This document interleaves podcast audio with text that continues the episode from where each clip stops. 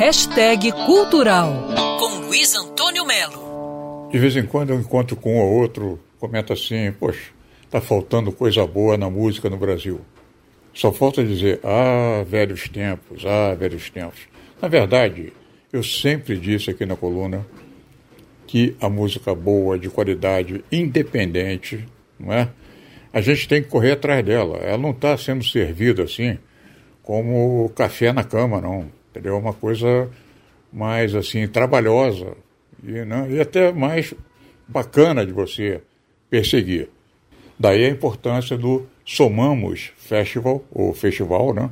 que acontece até o dia 13 de novembro no Teatro Prudential, na Glória, que reúne 11 artistas novos, independentes, de vários estilos, tendências, enfim.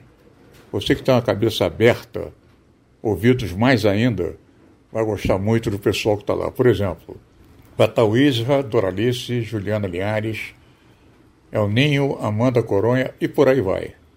Essa é a terceira edição desse festival, que foi idealizado pelo próprio Teatro Prudential, para justamente mostrar esse novo som, esse novo pessoal da música brasileira, com sua diversidade, ousadia, entendeu? Irreverência, num palco super especial projetado pelo mestre Oscar Niemeyer.